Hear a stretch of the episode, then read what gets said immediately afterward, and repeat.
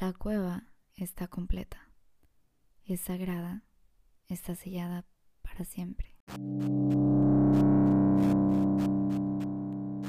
Esto es Tendidas cual bandidas. Un espacio de navegación mística y autorreconocimiento. Reconocimiento. Y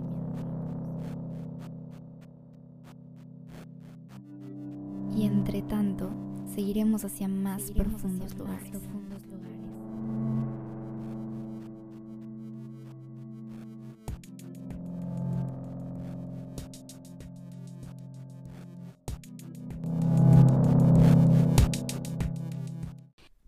Hola a todos, bienvenidos una vez más a Atendidas cual bandidas. Yo soy Ania y les quiero presentar la tercera temporada de este podcast compartiéndoles un texto que llegó a mí no por casualidad, porque sabemos que nada en este mundo existe por casualidad, y que me abrió las puertas hacia un mundo que ya estaba empezando a redescubrir, a reconectar con él, que es el mundo de Gaia y el mundo de la Akasha. Anteriormente exploramos qué es el Akasha, qué son los registros akáshicos, y esta vez este texto profundiza un poco más en la estructura de la Akasha y sobre todo la estructura de Gaia. El texto dice, ¿Será posible que el único propósito de Gaia sea apoyar a la humanidad? ¿Será posible que los seres humanos no sean simplemente otro mamífero de un planeta que se mueve alrededor del Sol? ¿Será posible que la energía producida por la frecuencia vibratoria de este planeta se base en lo que la humanidad hace y realmente afecta al universo? La respuesta a todo es sí.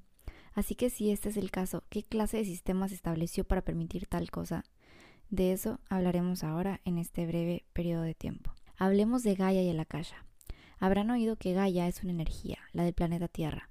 Gaia es sensible, consciente, tiene una inteligencia innata, por lo tanto, Gaia tiene una conciencia inteligente que sabe de ustedes. Gaia es capaz de conversar y de hablar. La energía de Gaia habla de muchas maneras y una de ellas se ve al observar la caja. Cabe mencionar que este texto es una canalización, eh, la cual les dejaré los detalles en el episodio si gustan checarla más a profundidad. El texto continúa. Si le preguntaran a Gaia qué es eso, lo definiría como la fuerza de la vida del planeta. Esto toma en consideración todo lo que está vivo, incluyendo aquellas cosas que ustedes ni siquiera creen que están vivas. Así que el concepto de la caja de Gaia es enorme y es grandioso. Pero esta noche quiero hablar específicamente del sistema de Gaia de la caja del ser humano en relación con la Tierra. Hablamos de la cooperación de Gaia en la experiencia espiritual humana y de que esencialmente todo gira en torno al humano, incluso el propósito del planeta. Si empezamos desde el principio y damos definiciones simples, diremos que existe un sistema para mantener un registro de quién está en la Tierra. Ahora bien, tal vez piensen que el espíritu no necesita un sistema en absoluto y estarían en lo cierto, pero Gaia sí, y hay una razón, porque cada alma humana que viene a este lugar llamado Tierra marca una diferencia como una energía única que realmente modifica la fuerza de vida de Gaia. Por eso, cuando llega esta alma, Gaia crea un registro. Como un paréntesis, cuando hablamos de la importancia del ser humano en este proceso constructivo de Gaia, no lo hablamos desde un antropocentrismo que pone a la humanidad en una escala, en una jerarquía que se encuentra por encima de los animales o de la existencia, de la existencia como la conocemos aquí en la Tierra, sino que lo coloca con un papel importante que no es que sea más importante que el papel que desempeñan el resto de criaturas, pero que es un papel fundamental en este proceso. Con respecto a esto, James Lovelock, que es meteorólogo, escritor, inventor, químico atmosférico y ambientalista, un poco controvertido, estableció la llamada teoría Gaia. A través de esta teoría, Lovelock entiende que las relaciones entre las partes orgánicas e inertes del planeta está presente. En 1979 publicó un libro con una detallada explicación de su hipótesis, según la cual la Tierra, su biota, aire, océanos y superficie forman parte de un sistema complejo que puede considerarse como un organismo individual capaz de mantener las condiciones que hacen posible la vida en el planeta. El conjunto de los seres vivos de la Tierra puede ser entendido como una entidad capaz de transformar la atmósfera del planeta. Las plantas y animales en su conjunto se encargan de mantener y regular la atmósfera. Su planteamiento está basado en criterios cibernéticos, la ciencia que estudia los sistemas de comunicación y control autorreguladores de los seres vivos y las máquinas. Los mecanismos de autorregulación son bucles de retroalimentación positiva y negativa que reaccionan a cambios en el entorno. Estos mecanismos de autorregulación permiten captar información y almacenar experiencia y conocimiento, generando así un proceso de aprendizaje. ¿Qué quiere decir entonces esta teoría? Pues es lo que venimos diciendo desde millones, bueno, no millones, pero o tal vez sí, dependiendo de la perspectiva en la que lo veamos, de miles de años de que mm, Gaia está viva, de que Gaia tiene su propia conciencia, así como es arriba, es abajo, cada ser que existe en este planeta em, es consciente, tiene su propio proceso de evolución y así como nosotros en nuestros cuerpos tenemos células que tienen su propio ciclo reproductivo, nacen, crecen, se reproducen y mueren, interactúan con otras células y en esa interacción van formando órganos y van formando sistemas que son estos procesos cada vez más complejos porque dependen de la existencia y de la participación de más células que a final de cuentas cumplen eh, su tarea de mantener un sistema de autorregulación para la supervivencia y la prolongación de la existencia de nuestro organismo, de nuestro cuerpo. Entonces, cada célula cumple un papel fundamental en el desarrollo del cuerpo, en su sistema de autorregulación y de existencia. Ahora, hay células que tienen distintas funciones, entonces si bien tenemos las células de los órganos que conforman al sistema mm, eh, digestivo, entonces también tenemos las neuronas, que las neuronas juegan un papel muy importante a la hora de realizar estas conexiones que permiten que el cuerpo reaccione a aquello que es dictaminado por el centro de pensamiento y el centro de acción, por así decirlo, que sería el cerebro. Entonces, no es que las neuronas sean células más importantes que el resto de las células del cuerpo, pero sí que juegan una tarea, tienen un papel distinto, juegan una tarea muy importante en este proceso. Y sabemos ya que así como es arriba es abajo, que todo funciona en este universo a través de la misma escala, pues entonces que estas neuronas em, que están en nuestro cuerpo también tienen una correspondencia a la existencia de esta conciencia planetaria que es Gaia, que es otro ser complejo, otro ser con su propia vida, con su propia respiración, con sus propios procesos, con sus propios ciclos, y que mm, nosotros, la humanidad, sin una escala, sin una jerarquía, somos de una u otra forma eh, aquello que conecta el pensamiento consciente de Gaia, esa especie de neuronas. Y si bien eh, las neuronas también tienen su propio ciclo de vida, nosotros también lo tenemos y cada neurona tiene su propia existencia que si bien es colectiva porque funciona y forma parte de un sistema y de una totalidad, también tiene una existencia individual, que es lo mismo que sucede en nuestra escala. Teoría del Lovelock mm, nos dice que el planteamiento de la hipótesis es que la interacción de seres vivos en el planeta explica la autorregulación de la temperatura, variación de radiación que refleja o absorbe una superficie mediante la interacción entre vegetación y nubes, y la regulación de la salinidad de los mares por organismos como las diatomeas, un grupo de algas unicelulares encargadas de producir más del 80% del oxígeno del planeta y cuyos restos muertos forman petróleo y gas. ¿Qué quiere decir esto? que mm, estas variaciones que hay en la temperatura, eh, estas variaciones que hay en el nivel de, de sal en el agua, estas variaciones que hay incluso a través de desastres naturales, incendios forestales, explosiones volcánicas, movimientos de la Tierra, no son más que procesos y aspectos del sistema de autorregulación de Gaia de esta conciencia que también es un cuerpo que necesita autorregularse para perpetuar su existencia. Dinámica, por supuesto, es básicamente la misma que la que es para cualquier otro organismo. La que es para nosotros que tu cuerpo, si está de repente en una temperatura muy baja, pues empieza a trabajar para tratar de autorregularse.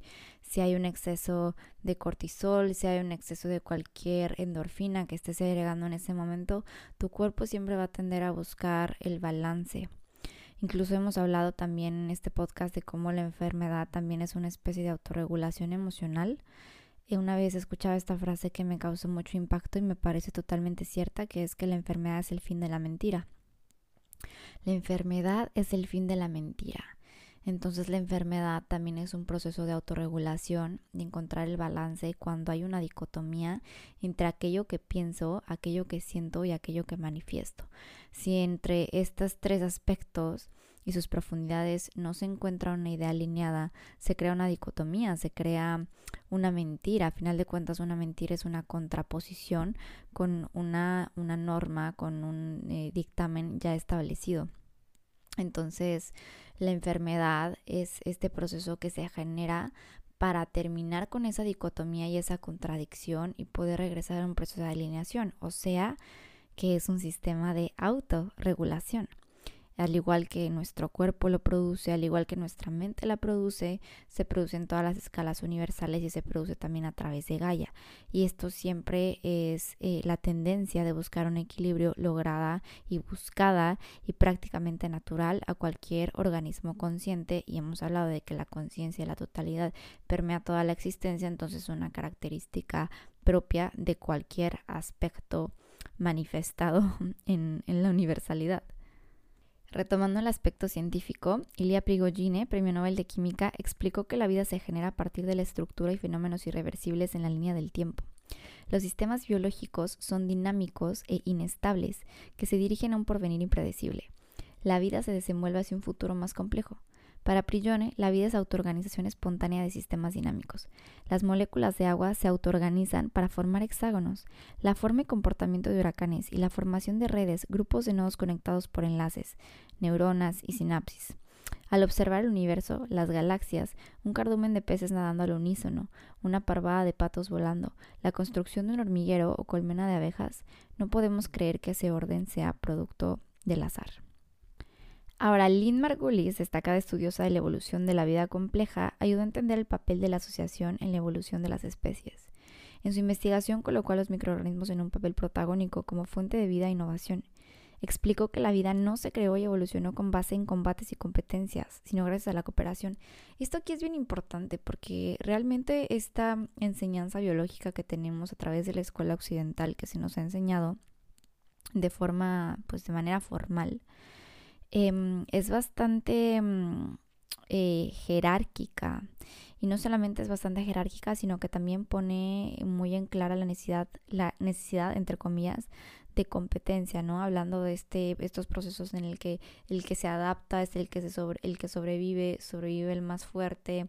Y por supuesto que si nos enseña, se nos enseña a comprender la biología desde esta perspectiva, entonces nuestra tendencia a actuar y ser es una tendencia arrasadora, es una tendencia de mm, o voy yo o, no va nadie, porque solo uno sobrevive, en lugar de ver este proceso evolutivo como un proceso de cooperación.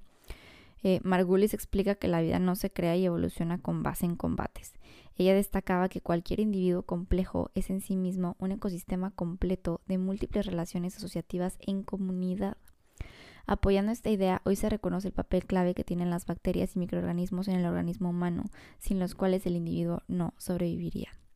Entonces aquí hablamos de cómo este proceso evolutivo no es a través de arrasar eh, con las demás criaturas, sino de cómo hay un intercambio incluso eh, con estos organismos que aparentemente son dañinos, como es el caso de las bacterias y estos microorganismos que en realidad forman em, una parte fundamental de la perpetuación de la supervivencia de la existencia y de la autorregulación de cualquier organismo.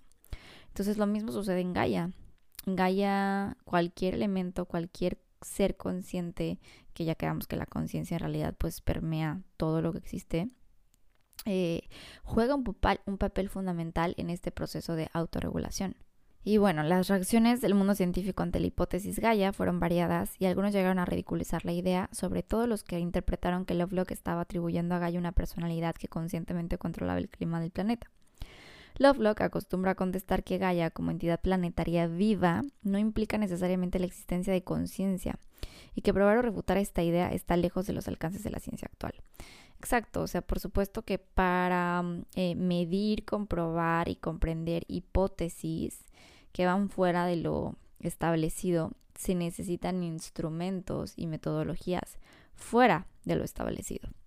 No se puede, eh, no sé, no puedes medir eh, la energía de la Tierra con un termómetro, porque no está diseñado, es un instrumento que no está diseñado para eh, medir y comprender esa capacidad. Entonces, la evolución de las herramientas eh, que va a la par de la supuesta evolución científica, pues también es hasta cierto punto limitada porque no permite que se desarrollen otras herramientas que permitan medir, comprobar y comprender aquello que escapa a lo que hasta ahora ha sido descubierto científicamente. Y ahora regresando a la parte densa, tendida que nos gusta aquí en este podcast, omitiendo la parte científica, que es muy relevante, es muy importante porque sabemos aquí que ciencia y espiritualidad muchas veces van de la mano, vamos a regresar a ese texto, a esta canalización, donde ahora retomamos el hecho de que Gaia es esta conciencia planetaria despierta, viva, consciente, que siente, y entonces retomamos la parte de la canalización que se llama la cueva de la creación. En lo profundo de la Tierra hay una caverna interdimensional que nunca será hallada. Tiene características tridimensionales que la conectan con la realidad de la Tierra, pero también es multidimensional. La cueva de la creación es uno de los únicos objetos físicos en el planeta que es un híbrido dimensional. Es decir, que tiene propiedades tridimensionales que absolutamente podrían ver y entender como si fueran visibles, cosa que no es, porque nunca se le puede encontrar ni detectar. Dentro de este lugar multidimensional está el registro de quiénes son ustedes. Les repito, se llama la cueva de la creación. Esto yo lo asocio muchísimo con este centro, este núcleo del planeta, que además cabe mencionar que hace poquito tuve la oportunidad de canalizar, abrir los registros akáshicos del Sol y me mostró cómo el Sol es este núcleo, este núcleo de nuestra mm, eh, galaxia, de la Vía Láctea, y es como si fuera el corazón, es este centro que redistribuye la energía y el calor hacia todo lo que, mm, lo que conforma su sistema y me mostró cómo esta escala, esta ley de correspondencia se encuentra también presente cuando hablamos del Sol, ¿no? O sea, los átomos, las células con su núcleo, cada cuerpo, cada conciencia siempre tiene su propio Sol, su propio corazón, su propio centro energético que produce este calor que a su vez permite la existencia de la vida. Entonces, eh, si hablamos del núcleo de la Tierra, hablamos de este lugar tridimensional, pero también aquí hay mucho misticismo. Se han escrito muchas novelas, muchos poemas, muchas historias en torno a lo místico del centro de la Tierra. ¿Qué hay ahí? Ahí hay una pregunta muy interesante que se ha planteado en el inconsciente colectivo y no sé, con esta, estos libros, por ejemplo, de de viaje al centro de la Tierra, etcétera, que se habla de este mundo místico no descubierto, este mundo místico, o incluso la teoría de que la Tierra es hueca, de que hay, hay un hueco que también em, la otra vez platicaba con una persona que me decía, es que hueco no significa vacío, significa simplemente hueco, es una palabra muy diferente, el significado es diferente de hueco a vacío. Entonces creo que por ahí va, creo que va por explorar qué significa hueco y que dentro de esto aún así puede haber una existencia que tal vez no sea tridimensional, tal vez no sea tangible y que sin embargo no significa que no existe. Y de ahí todo este misticismo que se crea en torno a este centro energético que es simultáneamente tridimensional y, y que también pertenece a otra dimensión, a otro campo cuántico. Y el texto sigue. Cuando ustedes llegan al planeta, este es el primer lugar que visitan, incluso antes que el canal de parto. A partir, al partir del planeta, es el último lugar que visitan antes de regresar a casa.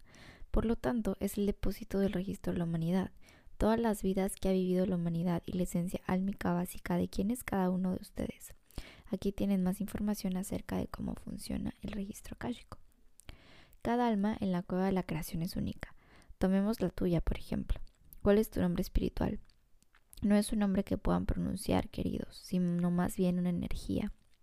Ese nombre energético es en parte el nombre de Dios está registrado en la cueva de la creación metafóricamente, como una franja en una estructura cristalina. Se podrá decir que la estructura cristalina es la que recuerda la vibración de quienes fueron ustedes. Así que cuando vienen al planeta por primera vez, hay una estructura cristalina esperando por ustedes, dado que se conoce el potencial de su llegada mientras viven aquí en el planeta Tierra. Gaia y todo el sistema saben que están aquí. Luego cruzan al otro lado del velo. Al partir, visitan la cueva de nuevo y le agregan esa estructura cristalina a la energía de todo lo que han hecho. luego se marchan de la Tierra, pero la estructura cristalina con su información se queda. Entonces hemos hablado de cómo esta lectura de registros akáshicos, así como, como les platicaba hace ratito de, del sol y de la canalización del sol, no es más que leer el cuerpo etérico, el cuerpo akáshico, que es este, este campo cuántico que registra la energía de cada vibración de todo lo que existe. Entonces, Gaia lleva esta misma memoria. Gaia en su corazón, em, así como el corazón también humano, aquí llevamos, ¿no? Le conoces a alguien que te cambia la vida y le dices, te llevo en el corazón. Y las heridas a veces también, y los dolores también los llevamos en el corazón. Gaia lleva toda la existencia en su corazón, en su memoria infinita. Y si bien em, hemos hablado de cómo este, este centro se encuentra existente de forma tridimensional, pero también de forma no tridimensional, entonces hablamos de otro campo cuántico donde no hay una, una limitación de espacio-tiempo y por lo tanto existe todo en potencia.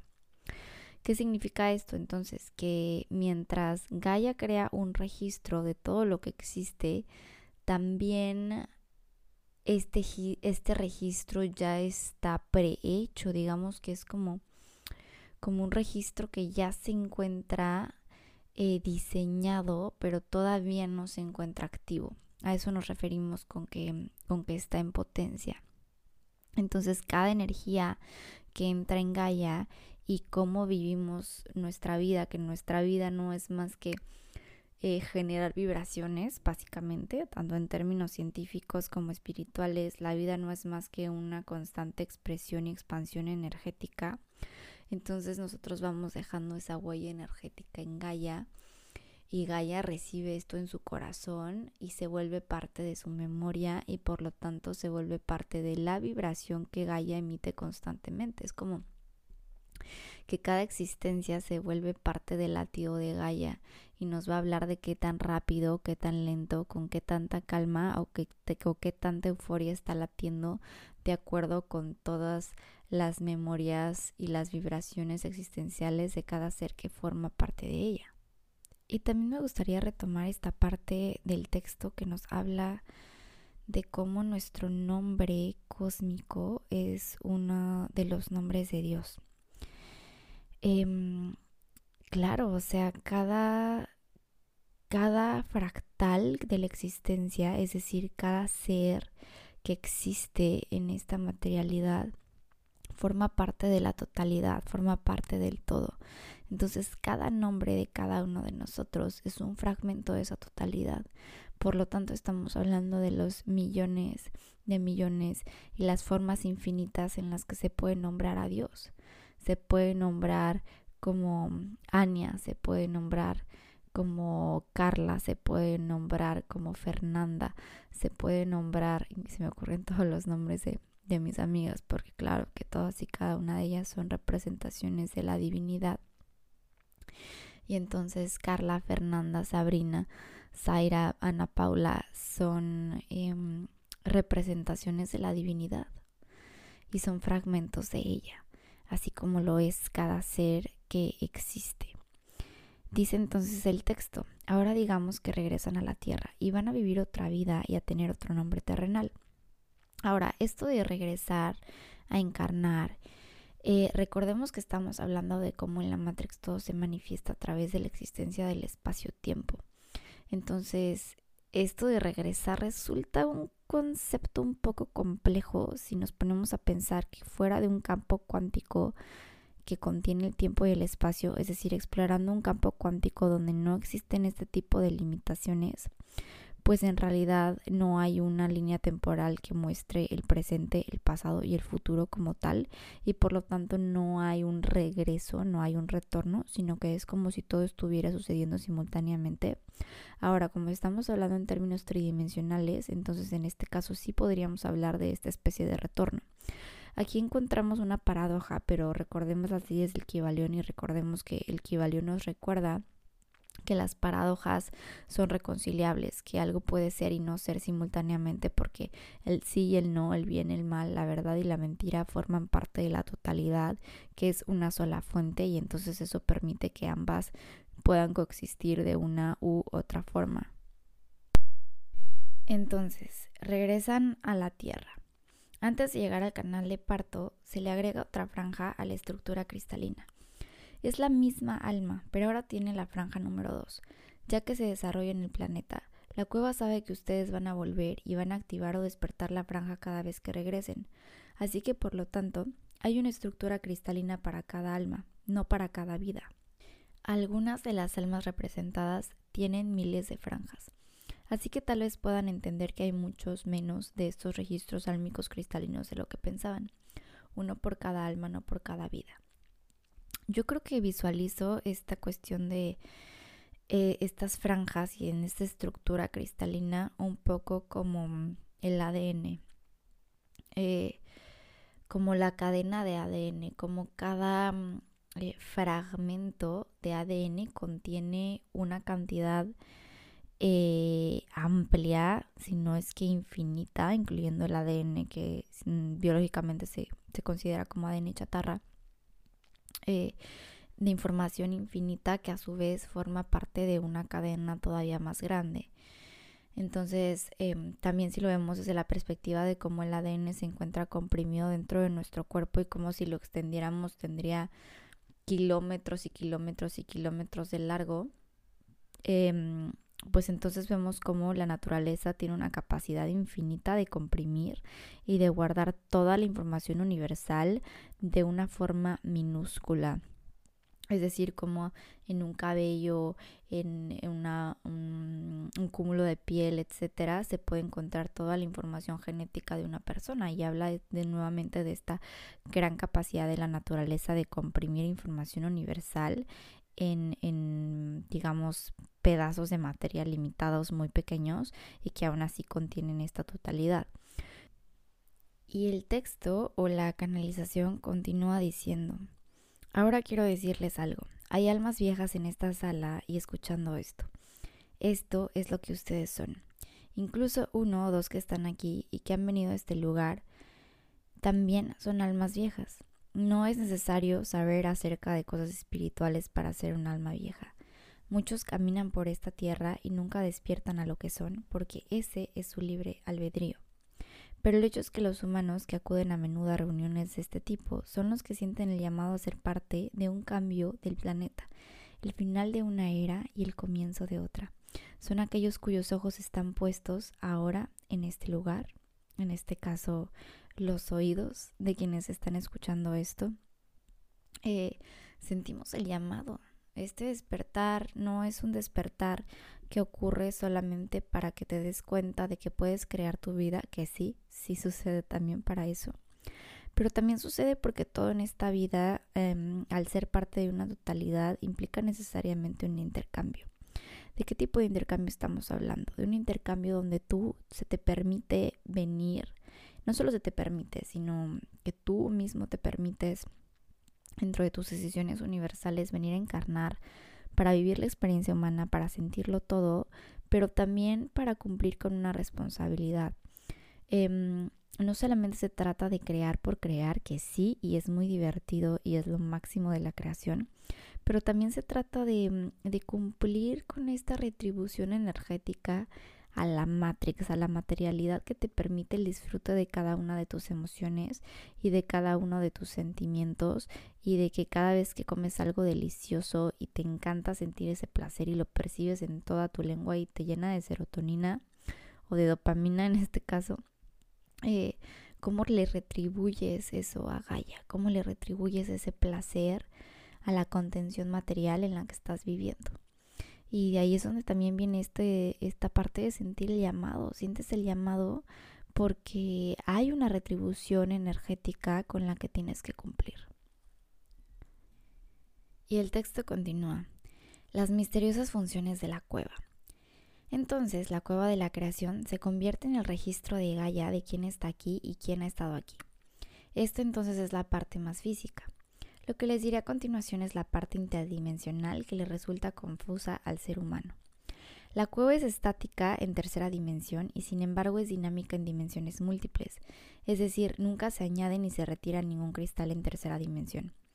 Eso significa que existe una estructura cristalina para cada ser humano potencial que vaya a vivir alguna vez en este planeta Tierra. Es lo que mencionábamos, como todo existe en potencia eh, en esta cueva que es simultáneamente tridimensional y simultáneamente no pertenece a esta dimensión, es decir, es material, pero a la vez también es etérica.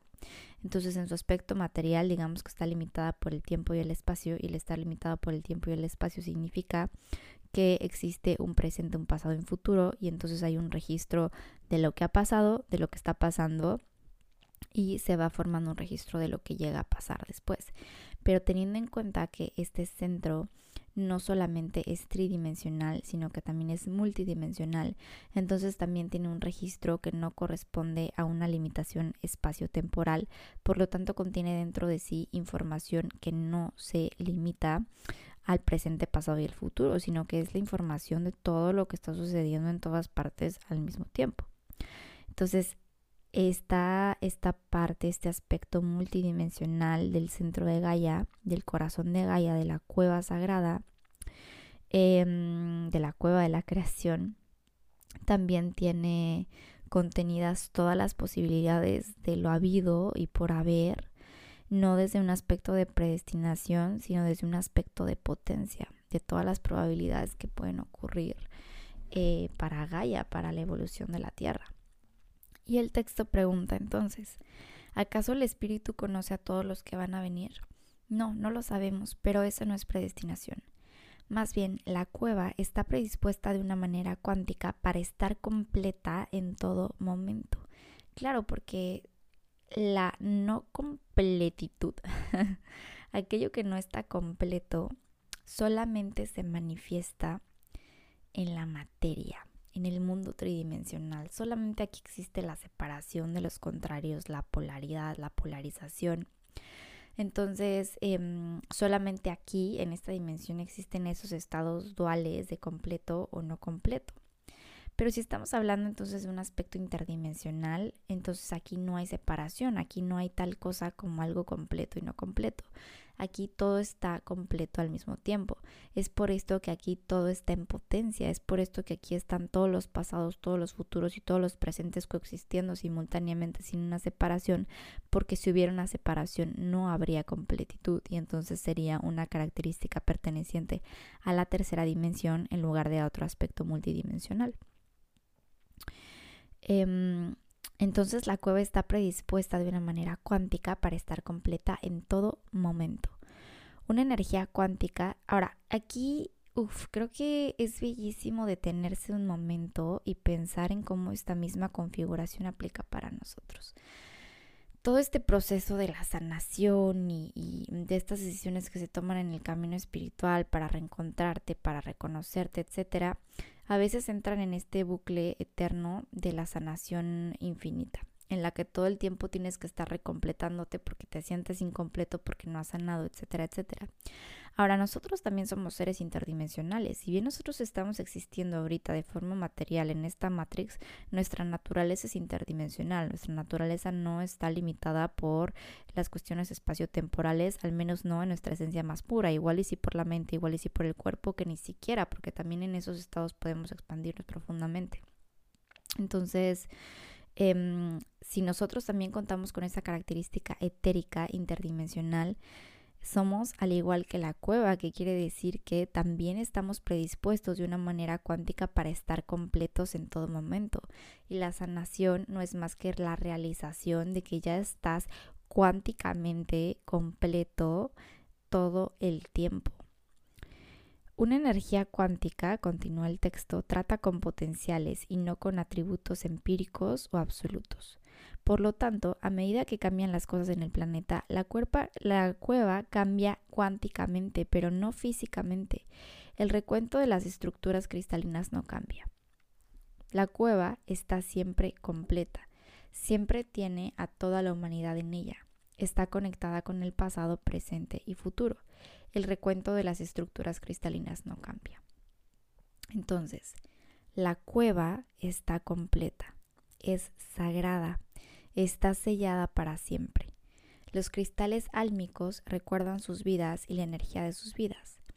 Las energías álmicas dentro de los cristales interactúan entre sí.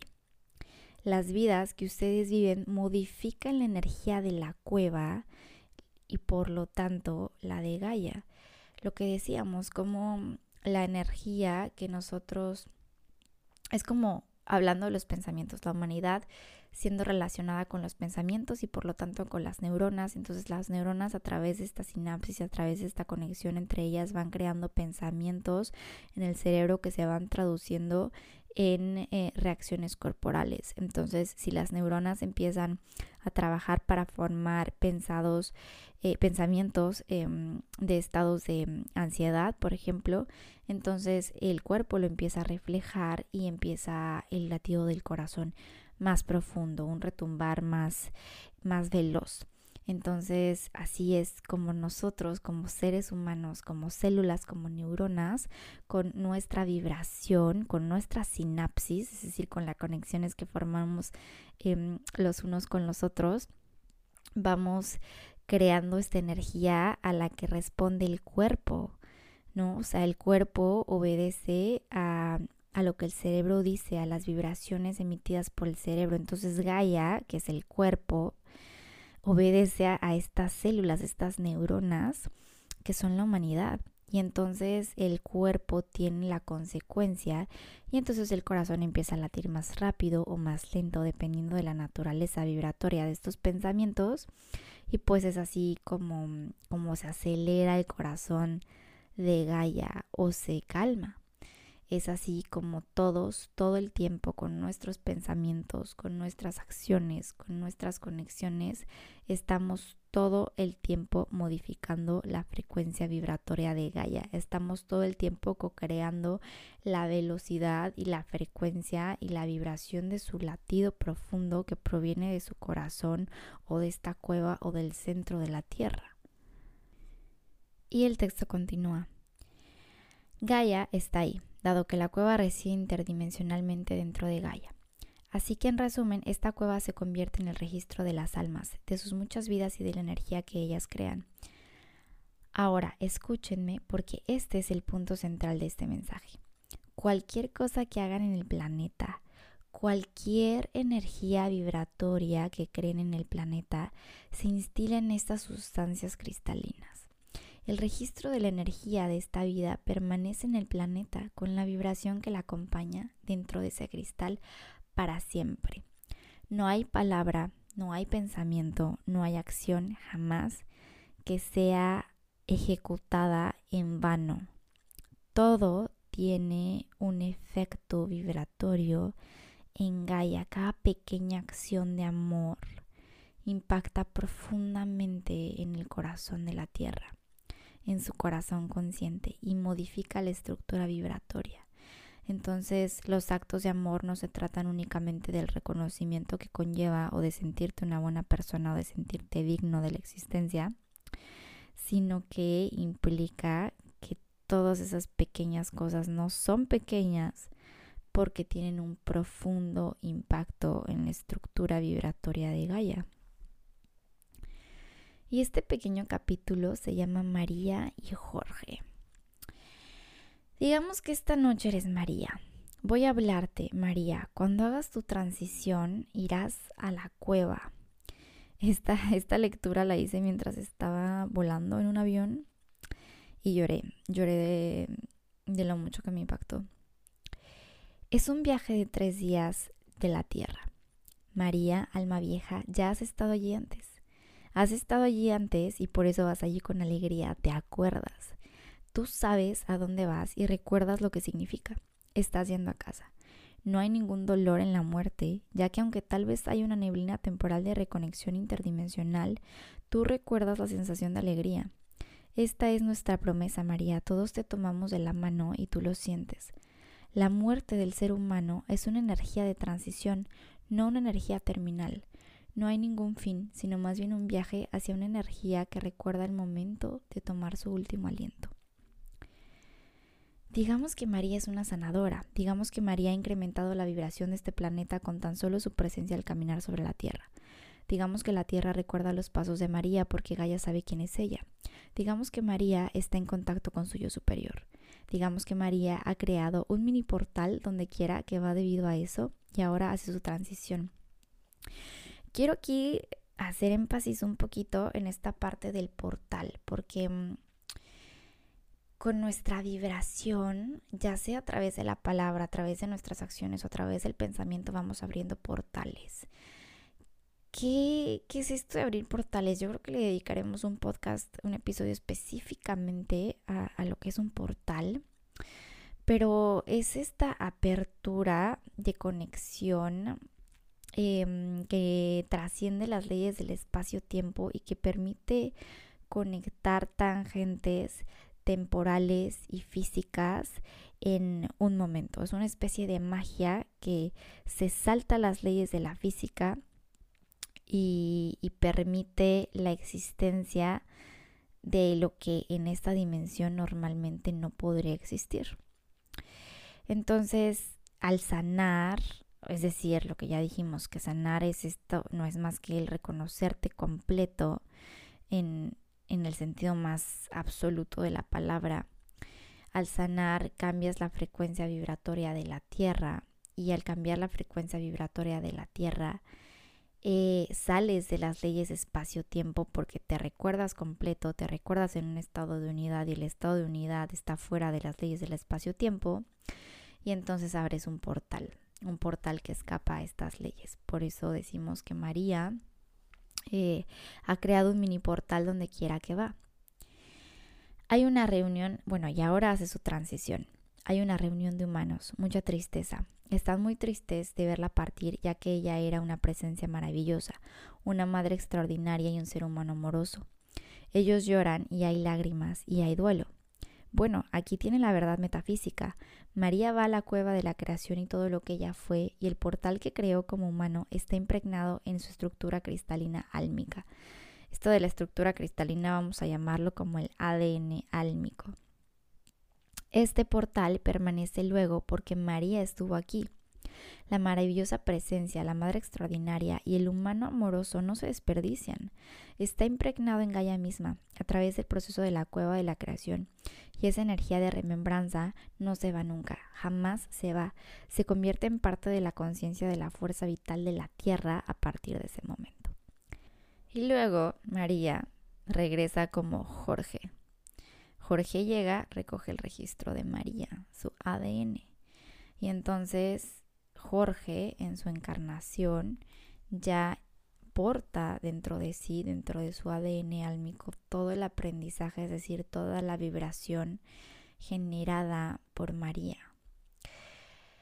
Este texto continúa y vamos a dejar eh, una serie, digamos, de episodios donde vayamos explorando cada una de estas partes habiendo sido este un enfoque principal en lo que es la cueva de la creación y la conciencia de Gaia como esta conciencia planetaria y también el recordar cómo es que todos los seres humanos formamos em, un papel fundamental dentro de la elevación de la frecuencia y el autoconocimiento y autorreconocimiento y este camino de amor propio de Gaia. O sea, nosotros estamos jugando un papel importantísimo en el proceso de que Gaia se ame a sí misma, y se reconozca como parte de la totalidad, que es lo mismo que todos y cada uno de los seres que estamos aquí estamos haciendo.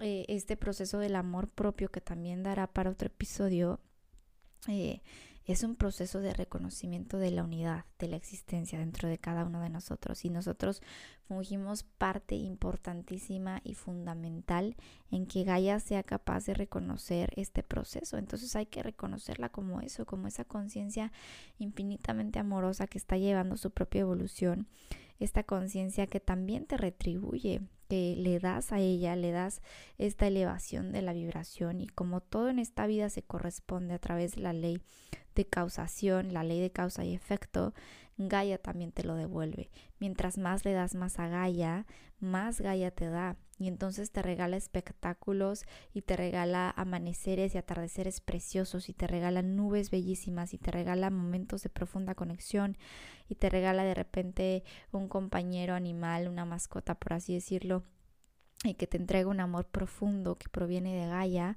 porque hay una correspondencia. Entonces ahí empiezas a, a desarrollar un lenguaje constante con Gaia, tener una conversación con ella y le hablas y le hablas a su conciencia eh, y lo puedes hacer a través de palabras y lo puedes a través, hacer a través de orarle, de escribirle una carta, de simplemente hablar para tus adentros.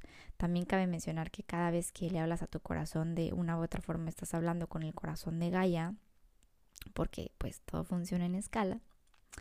Y, mm, y también puede ser un diálogo no verbal, también puede ser un diálogo simplemente de, de irte a pasar tiempo en ella, de irte a conectar con la naturaleza, em, de dedicarle tiempo, de dedicarle atención, de dedicarle eh, ciertos procesos, ciertos rituales, de dedicarle la separación de la basura, de dedicar, dedicarle, dedicarle el reciclaje, de dedicarle un poema, de mm, abrazarla, abrazar a toda Gaia cuando abrazas un árbol y decirle al árbol que a través de él estás reconociendo la existencia planetaria de Gaia. Y entonces recordemos que este pequeñísimo, aparente pequeño acto, que nada nunca es pequeño en realidad en esta existencia, porque todo forma parte de la grandeza absoluta, que ese pequeño abrazo que le das a Gaia reconociéndola, tiene un impacto profundo en su estructura vibratoria, en su estructura planetaria. Y entonces que tú en tu existencia aportas significativamente al proceso de evolución de la conciencia planetaria.